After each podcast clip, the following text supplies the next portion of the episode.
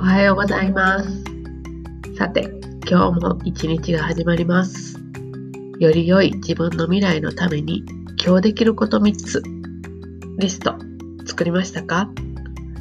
私は今日もワードプレスの勉強、ギターのパート練習、そしてウォーキングを頑張ります。